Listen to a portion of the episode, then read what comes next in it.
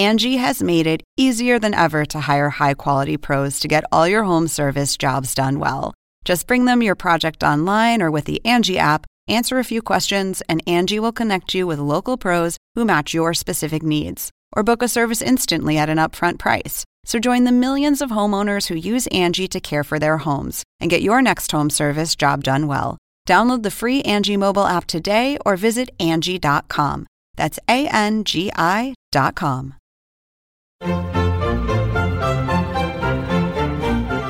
Según el diccionario de la Real Academia Española, La cultura pop se define como el conjunto de las manifestaciones en que se expresa la vida tradicional de un pueblo. Nosotros la definimos como Música, cine, televisión, famosos teatro, moda. y arte. ¿Y tú? ¿Cómo, lo defines? Somos Zona Pop, con Marisabel Houston, y Javier Merino. episodio 74 de Zona Pop. Teníamos tiempo que no decíamos pop como la canción de NSYNC. Yo soy Marisabel Houston desde la ciudad de Atlanta. Mi cuenta en Twitter es arroba HoustonCNN. Mi cuenta en Instagram es arroba Marisabel Houston. Yo soy Javier Merino desde la Ciudad de México. Mi cuenta en Twitter es arroba Javito Merino y en Instagram me encuentran como Javito73 y en todas las plataformas en donde nos quieran escuchar, en Spotify, en iTunes, en donde quieran, en Android, donde sea, nos encuentran como Zona Pop CNN. ¿Cómo estás, Marisabel? Muy bien, ¿y tú? Ay, he estado mejor. Sí, eh, esta semana ha sido tenaz para muchas personas eh, de la oficina porque todos andamos como con un virus estomacal y en esta oportunidad le tocó a Javier, a mí me tocó el fin de semana, así que si hay una interrupción y ustedes escuchan algo de edición raro, ya saben por qué es, porque Javier está un poco enfermo con un virus estomacal y tiene que, mm, este, pues, suspender de momento la grabación. Pero bueno, recuerden visitar la página cnne.com barra zona pop en donde tenemos videos, historias, fotogalerías. De hecho, Javier tiene unas fotogalerías que hizo este durante el fin de semana en la Ciudad de México que las tienen que ir a ver, ¿no, Javier? Fíjate que la semana pasada me fui a Avenida Reforma a tomar fotografías de los mexicráneos, más de 50 cráneos monumentales, decorados, pintados, increíble. Me acuerdo que iba en el, en el autobús y le mandé una foto a Marisabel de mira lo que hay en Reforma y se veían increíbles, ¿a poco no? Espectaculares. ¿Y por qué tenían esos cráneos para la gente que este, tal vez no lo entienda porque no lee, no conoce de la cultura mexicana, por qué tenían estos cráneos durante esa semana en Reforma. Porque la semana pasada fue para Estados Unidos Halloween y para México y algunos países de Latinoamérica el Día de Muertos, que es el primero y el 2 de noviembre. Entonces era una exposición de cráneos, porque pues a los mexicanos nos reímos y nos burlamos de la muerte y qué mejor manera de hacerlo que pues pintar cráneos, ¿no? Y otra que que hice también que, ay, nanita, hasta miedo me dio. Me fui al Panteón de Dolores, que es el panteón más grande que hay en la Ciudad de México, a literal, a tomar fotos a tumbas decoradas, porque Marisabel, así como la película Coco, que es referencia para todo mundo, todo el mundo pone tus altares de los muertos en sus casas con los platillos, las bebidas, fotografías y algunos objetos de los difuntos que ya se fueron.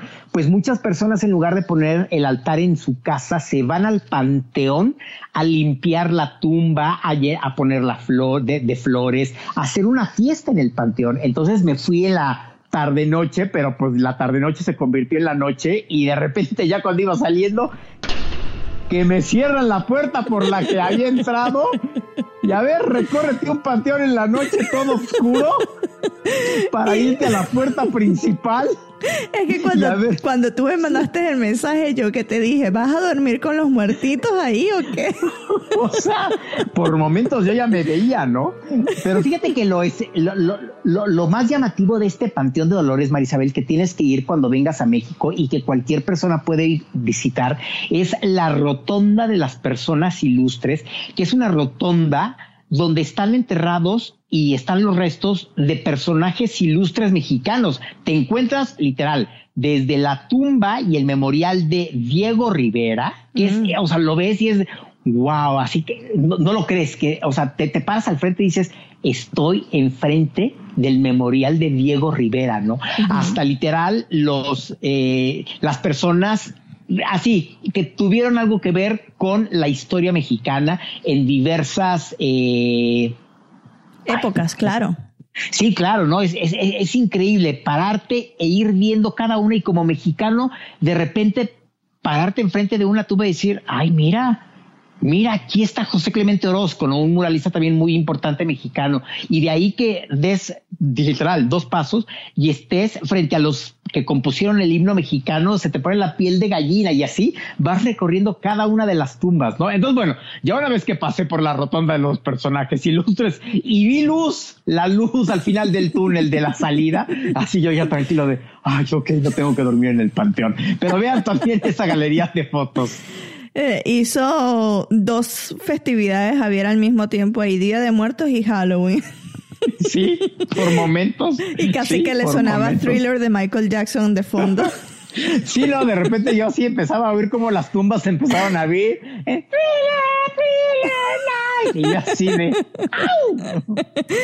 Bueno, el episodio del día de hoy también está cargado de, de contenido mexicano porque entrevistaste a un director que no es cualquier director, es uno de los tres amigos de Hollywood. Eh, quizá ya se imaginarán de quién estoy hablando cuando menciono eso de los tres amigos. Pero em, tuviste la oportunidad de conversar, con, de conversar con él, con el elenco de su película, y es especial porque es la primera vez que él hace una cinta de esta clase para una compañía de streaming, ¿no? Fíjate que platicamos hace como ya como, como dos cuatro meses. semanas, sí, sí, sí, más o menos, con Alfonso Cuarón, quien es el director de la película Roma, que no tiene nada que ver con la ciudad que está en Italia, no. Roma, la Roma es un barrio en la Ciudad de México muy clásico que literal, hoy en día está lleno de cafecitos, de restaurantes, de boutiques. caminar por las calles de la Roma, como se lo conoce, es, es increíble. Y entonces lo que hizo Alfonso Cuarón, literal, fue hacer una película de su vida, de sus hermanos, de cómo era que él vivía el estar en la colonia Roma, lo que hacía con sus hermanos, las travesuras, la familia, fue increíble, aunque no nos pasaron toda la película y nada más vimos como 20 minutos más o menos, después de, ver estos minutos este, de este tráiler, este clip, literal, nos, nos, fuimos al, al, Hotel Four Seasons a platicar con él y con el elenco de la película Roma. ¿Sabes qué es lo que más me gusta? Es que la película también está contada desde el punto de vista de la señora que los ayuda en la casa. Y es algo que quizás no, no hemos visto en películas latinas porque ese rol tal vez no es tan protagónico y no se le ve como una figura clave de ese núcleo familiar que sí lo es en ocasiones porque es la persona que tal vez ayuda a criar a los niños, que está con ellos todo el día y eso es, yo no le he visto la cinta, pero dime tú de, de esos minutos que viste, mm, esa persona que los ayudaba ah, en la casa de los Cuarón fue también parte central de la cinta, ¿no? Y fíjate que sí, Marisabel, eh, para los que crecimos en la Ciudad de México era muy común que nuestros padres trabajaran eh, y tuviéramos a alguien de servicio, a una muchacha, como se le conoce coloquialmente en, en, México. Y ojo, no lo estoy diciendo despectivamente, así es como realmente las conocemos a estas personas que nos ayudan en la casa. Y platicamos con las dos, con Yalitza Aparicio, que por cierto acaba de ganar un premio, ¿no, Marisabel? Acaba de ganar un premio. Eh en Beverly Hills se lo dieron. Eh, fue reconocida en el Hollywood Film Awards por su papel como Cleo en la, en la cinta Roma. Que, ¿Quién es Cleo, Javier? Ya que tú viste la película y que puedes hablarnos. ¿Quién es Cleo y por qué es importante en esta cinta? Cleo, nada más y nada menos, es un personaje que está inspirado en Livo, quien fue la nana de Cuarón desde que éste tenía nueve meses. Entonces, para Cuarón es alguien muy importante importante retratarlo, ¿no? Y quien sale también en la serie, con quien ya hemos platicado en otras ocasiones, es con la actriz Marina de Tavira, quien hace la mamá de Alfonso Cuarón y todos los hermanos. No son Entonces, sí, son papeles, este, cuando tú los ves que a esas mujeres son las que le dio como el peso en la cinta, además de sus hermanos que iban a escuchar lo que dice Cuarón de, de cómo colaboraron sus hermanos para la cinta, ahí ves lo especial que es para él, para el director Alfonso Cuarón, la presencia de estas mujeres en su vida, ¿no? Sí, ¿por qué no escuchamos las entrevistas? Escuchemos primero la de Marina, la de Yalitza y después escuchamos la de Alfonso. te late? Venga.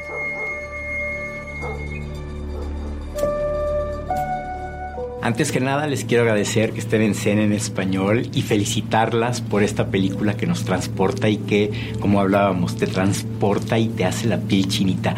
En el caso de ustedes dos, y perdón que empiece con ellas, ¿cómo se sintieron en su estreno cinematográfico? Nerviosas, porque este no desconocer totalmente de esto y intentar eh, sacar las cosas que te pedían pues sí, era algo complicado y no sé, se nos hacía difícil también. Nerviosas y, afortunadas, lo decíamos ayer, afortunadas porque ¿quién iba a pensar que íbamos a hacer un proyecto así, ¿no? De esta magnitud. Y, y pues, sí, agradecidas y súper nerviosas porque dices, contentas, lograste hacer algo, algo bonito, ¿no? Sí sin duda tú que tienes más experiencia en esto, hacer este formato Technicolor pero blanco y negro, ¿qué reto significó para ti? Yo creo que es la película que ni siquiera alcancé a soñar hacer. En, esos términos, un sueño hecho realidad que ni siquiera soñé. y, y que esté en blanco y negro y que tenga esta particularidad de ir hacia el pasado desde las cosas más sencillas para hablar de lo más grande. Eh, eso me, conmueve muchísimo. Y, quiero aprovechar de decir que no estaban nada nerviosas. ¿eh? Estaban muy tranquilas como, peces, en, el, agua. Mucho más que yo. ¿Qué les deja una película así a cada una de ustedes? Pues es una enorme experiencia. Adquirimos conocimientos increíbles apreciar este trabajo y valorar todo lo que conlleva hacer una película, no nada más es eh, lo que se proyecta en la cámara y que, wow, es increíble, pero también todo el trabajo que estuvo detrás de eso y que desafortunadamente la mayoría de veces no lo valoramos. Pues el, crecimiento personal, porque aprendes a, a confiar más en ti, a decir, yo sí puedo hacerlo, cuando está alguien como que alguien que te motiva y que saca lo mejor de ti, dices, bien, pues creo que sí lo puedo hacer y creo que por eso estoy aquí. Y no, es bien padre y, valorar todo ese trabajo que, conlleva hacer todo este proyecto de, de ahora sí como que darle ese valor y aprender a darle valor a, a muchas cosas más. Cuando vemos la cinta, sin duda, el rol de la mujer en esta película en particular es muy importante. Se habla mucho de que el empoderamiento de la mujer, que la mujer está adquiriendo más poder. ¿Realmente estamos ya siguiendo luchando por el poder de la mujer, por el empoderamiento de la mujer? Yo creo que en este caso habla de algo muy concreto y muy real, que es las mujeres tomando las riendas de la familia. El hombre que se ausenta y de pronto quiénes son las que se tienen que tomar de la mano para sacar adelante a los niños y darles una estructura de amor y, además en una sociedad que los va a estigmatizar, ¿no?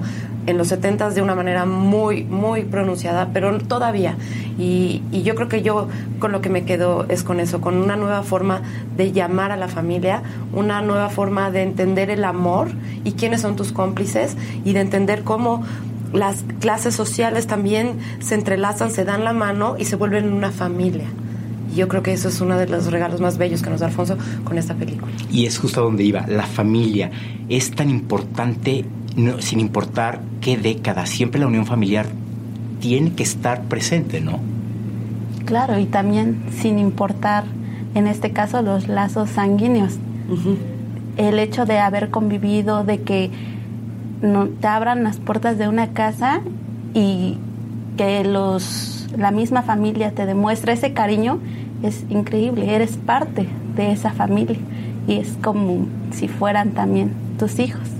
Para terminar, ¿cómo podrían definirme cada uno de ustedes a la familia?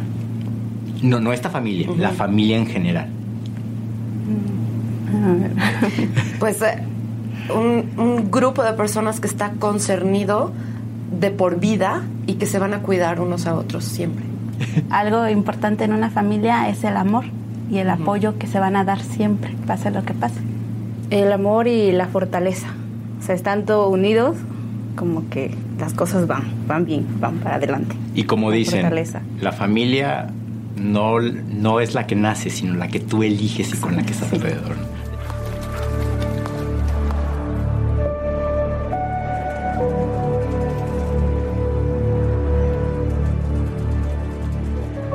Señor Alfonso Cuarón, muchísimas gracias por estar en Cena en Español.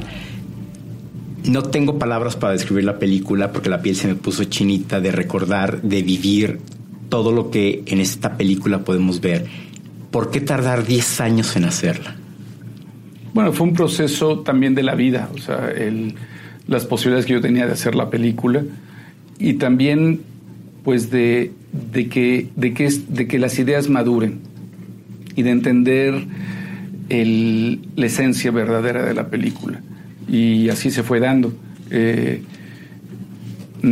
también fue un proceso muy largo de preparación y fue un proceso muy largo de rodaje y un proceso muy largo de postproducción. El hacerla en blanco y negro, sin duda, para los mexicanos representa regresar a la época del cine de oro de México. ¿Por qué hacerla en blanco y negro? La película surgió, la, la razón de ser de la película, cuando salió la razón de ser de la película ya era en blanco y negro, no me lo cuestioné. Pero no me interesaba un blanco y negro nostálgico, no me interesaba un blanco y negro referencial. De hecho es un blanco y negro contemporáneo. Me interesaba una película contemporánea, rodada en blanco y negro, eh, registrando escenas en los años 70. Es una película que, no, que, que está rodada en digital 65 milímetros. Eh, no, tiene, no tiene nada de grano la imagen, como la pudiste haber ap- apreciado, no tiene nada de grano, que es lo opuesto a, eh, a- a- a lo que es la fotografía de, de esa época dorada, que es maravillosa, eh, de, de la que estamos hablando, es maravillosa, son dos lenguajes distintos, eso es todo. Vemos a un Alfonso Cuarón de niño en la película y a sus hermanos. ¿Qué sintieron sus hermanos? No sé si ya la vieron, pero ¿qué sintieron de que los haya tomado e incluido en su película? La verdad, ellos tomaron todo el proyecto de una manera muy generosa. Y creo que un poco inconscientemente, como yo, como tratando de recuperar o de soltar cuestiones, ¿sabes?, Eh, eh, familiares. Y entonces lo tomaron de una manera muy generosa, participando tremendamente. Me ayudaron a conseguir a recuperar elementos que están plasmados en la película, objetos personales, eh, que la, la- la casa está poblada de efectos personales, incluso de muebles. Sin duda la familia en esta película es algo, un factor muy importante y sin duda la familia es la base de la sociedad mexicana. ¿Cuál es el mensaje final que tiene esta película? Bueno, yo no sé en cuestión de mensaje. La película sí es una película que trata de una familia, pero más importante, trabaja de la eh, eh, sigue la trabajadora social de esta eh, familia, que en realidad es el vínculo entre la familia. Eh, como muchas familias rotas, termina siendo la labor de, de- de- de- estas trabajadoras crear el vínculo familiar. Y al mismo tiempo esa trabajadora es el, es el vínculo que nos lleva a un país, a una realidad social. La película es tanto una película acerca de una familia como la, la película acerca de un país. Y para, para terminar, justo en la película se ven mensajes eh, de lo que se estaba viviendo en México en ese entonces. Las películas tratan de mostrar en un plano secundario lo que pasa en el lugar donde se habita. Bueno, yo no sé si eh, eh, yo no puedo hablar de otras películas. En esta película lo que es tan importante lo que está al fondo como los personajes que están de frente. Y de hecho los personajes se, se, eh, se, se funden con el medio ambiente. Eh, también es una razón, si tú, si el pietaje que tuviste, ves que en realidad los personajes se pierden en ese medio ambiente. Porque era tan importante hablar de esos personajes como de esa sociedad. Sin duda yo me identifiqué el correr, tocar el timbre y salir corriendo. El que tu perro no se saliera de... No, no te salgas y todo el mundo detrás del perro, ¿no? Gracias nuevamente por hacerme vibrar y regresar a mi infancia con esta película. ¿Qué mensaje le puede dar a las personas? ¿Por qué ver esta película? creo que es una película que funciona una vez más en cuestión de una... Aunque, aunque hay ciertas cosas que no han cambiado. Esta película sucede en 1970, 1971 pero las familias siguen siendo familias. E, y nuestro país sigue siendo nuestro país. Y de hecho las complejidades de nuestro país siguen siendo las mismas. Eh, ojalá que ahora vivamos una, una, transformación, pero en realidad esa realidad que se plasma en 1970 no ha cambiado mucho en la realidad actual.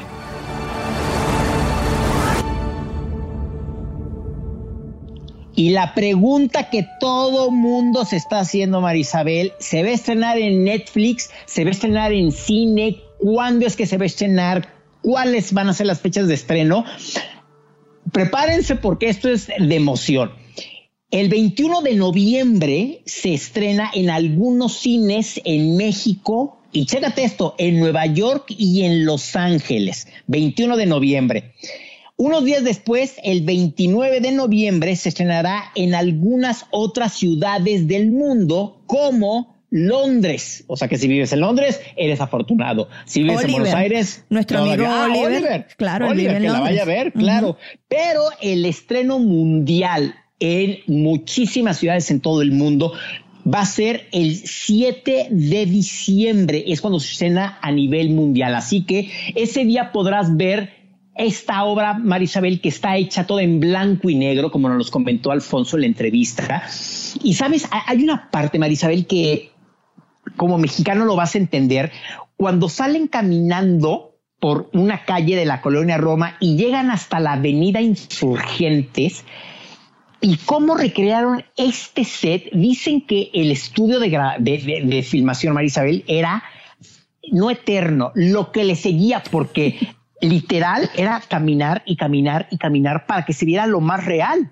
Y entonces cuando llegan a la avenida Insurgentes y ves todas las marquesinas del banco, del cine, de los restaurantes que ya no existen en esa esquina, recuerdo que en, en el cine que cuando vimos estos pequeños avances, todo el mundo claro, mira, Banco Serfín, mira, este va, o sea, que, que ya no existe este banco, ¿no? Mira, o sea, sí, sí, fue impresionante y fue regresar. Y de hecho, al final de, de esta proyección, cuando estábamos afuera ya de, del cine, yo me acerqué a platicar con Alfonso y le dije que yo me identifiqué mucho con los personajes que salen, que son él y sus hermanos, porque yo de, chiquito, si no en la colonia Roma, sino en la colonia industrial, en casa de los bisabuelos, todos los primos nos juntábamos y jugábamos de la misma manera en la que Cuarón jugaba con, con sus hermanos. Entonces, fue así de, te quiero agradecer porque me identifiqué por esto. ¿En serio? ¿En qué colonia? En la industrial. ¿Cómo crees?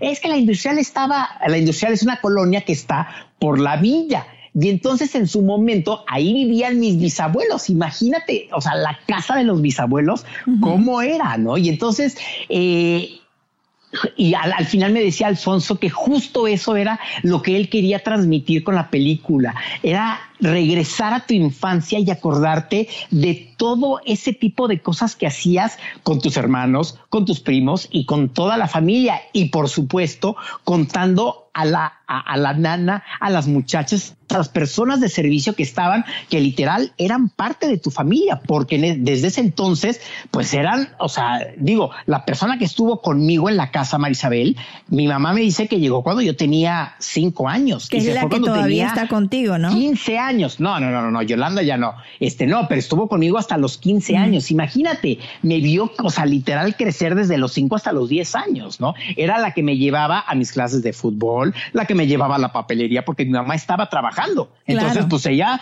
ella tenía que estar conmigo, ¿no? Claro. A la final se convierten en, en como tus mamás también, porque te quieren como un hijo, porque te criaron este, de alguna manera y porque te ayudaron, te acompañaron mientras estabas haciendo tareas de escuela, te, te cuidaron, o sea, es, son parte esencial y no solo de México, también en países de América Latina en Venezuela teníamos a, señoras que nos iban a ayudar a la casa también, este, que se consideraban como familias y son de esas de que te ayudan por décadas, que siempre es la misma señora que va por décadas. Entonces, ya yo estoy esperando para verla porque sí mm, creo que me va a traer muchos recuerdos, aunque no siendo mexicana, eh, sí es algo de la cultura latina que somos muy familiares y, y, y recuerdos de jugar con mis primos en el, en el edificio en donde vivíamos en Barquisimeto, pero bueno, en fin.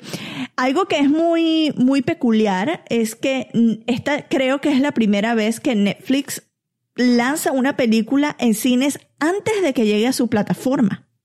Y en español. Y en español. Entonces, bueno, ahí otra, otro punto para Cuarón que, que, es que yo creo que con los Oscars que tiene no le, no le tocó mucho convencer a la plataforma para que lo hiciera de esa manera. Para que pues sepan por qué tienen que ir a ver Roma, además de las razones que ya les dio Alfonso Cuarón en la conversación con Javier.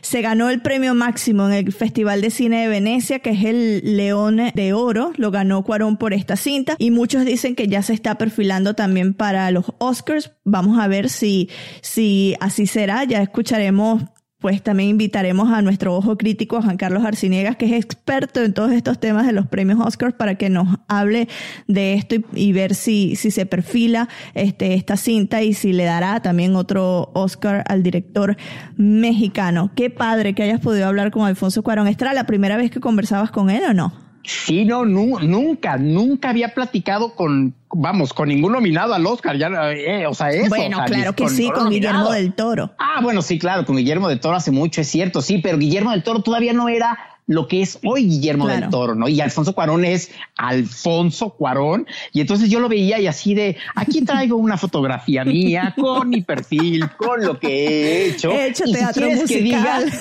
una carta, y si quieres una escena en la que diga, aquí está la carta, lo puedo hacer sin problema alguno. Yo puedo hacer Árbol 2. Sí, claro, sí, por tres. supuesto. Transeúnte 4, perro 5, sí, claro, claro. O sea, no importa salir de así de extra, de extra, de, extra, del extra, ¿no? O bueno, si algún día quiere hacer una película sobre podcast que considera Zona Pop CNN, que ya que somos premiados, ¿no? Imagínate, imagínate tú nomás. Bueno, muchísimas gracias a Alfonso Cuarón y al elenco de Roma por estar aquí con nosotros y no se pierdan la cinta porque cualquier cosa que haga Cuarón yo creo que es este sello de calidad. A ver, las películas que, ale- que él ha hecho hizo también Gravity, que a mí que por esa película ganó el Oscar.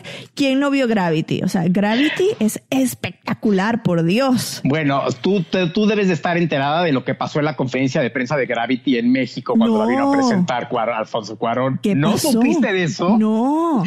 fue de veras todo mu- todo el mundo se fue de espaldas de entre risa pero fue cierto fue mentira o con qué objeto hizo esa pregunta un reportero le hace una pregunta levanta la mano le da el micrófono Alfonso Cuarón cómo fue filmar en el espacio puede ser, ¿en serio? Sí, en serio le hizo esa pregunta y todo mundo así entre, así como tú de, ¿en serio le preguntaron eso? O sea, es cierta la pregunta que le están haciendo, es de risa o fue en serio. Y el periodista estaba en serio, sí. ¿Cómo fue filmar en el espacio? No, no, no, no, no, no. ¿Y Cuarón qué hizo? O sea, ¿qué respondió? Pues también pues se sacó de onda. Pues es que imagínate, cosa, pues que te pregunten eso. Pues, ¿cómo, ¿cómo que fue filmar? Pues no, no filmé en el espacio. Mira, fue O muy sea, bien porque no teníamos gravedad. Comíamos y comíamos y flotábamos. O sea, así, así. Pero sí, esa pregunta es de las que pasaron a la historia en las conferencias de prensa de, de México, en la historia de las conferencias de, de cine de México, de Wow. ¿cómo, fue, cómo fue filmar en el espacio. Yo la primera cinta que vi de Cuarón, que imagino que mucha gente de Latinoamérica también esta será la cinta, la primera que vieron de él, fue Y tu mamá también, que es la que este hizo, eh, dirigió él, escribió junto con su hermano, ¿no? Carlos. Este, y estaba Gael García, estaba Diego Luna, que pues es la típica de, de Gael y de Diego, ¿cierto? Sí, y es en donde ellos dos literal también saltaron al, al mundo del entretenimiento cinematográfico por la historia, por ser ellos dos por aquella escena de la alberca que no vamos a recordar. vayan y vean la cinta. Pero literal, sí, fue eh, en la que saltó a la fama porque ya había hecho una que se llamaba que se llama solo con tu pareja que también fue como eh, entró dentro del nuevo cine mexicano que le llamaban en su momento porque fue cuando empezó como este boom otra vez del cine mexicano y literal solo con tu pareja fue pues fue buena, sí fue buena, fue divertida, pero donde se dio a conocer literal fue y tu mamá también. Sí. Y bueno, Harry Potter, oye, dirigir una de Harry Potter. Claro. Pero te digo, la primera que yo vi de Cuarón fue este y tu mamá también. Entonces, Ajá. Y, y ya después, pues todas las que conocemos de este de él.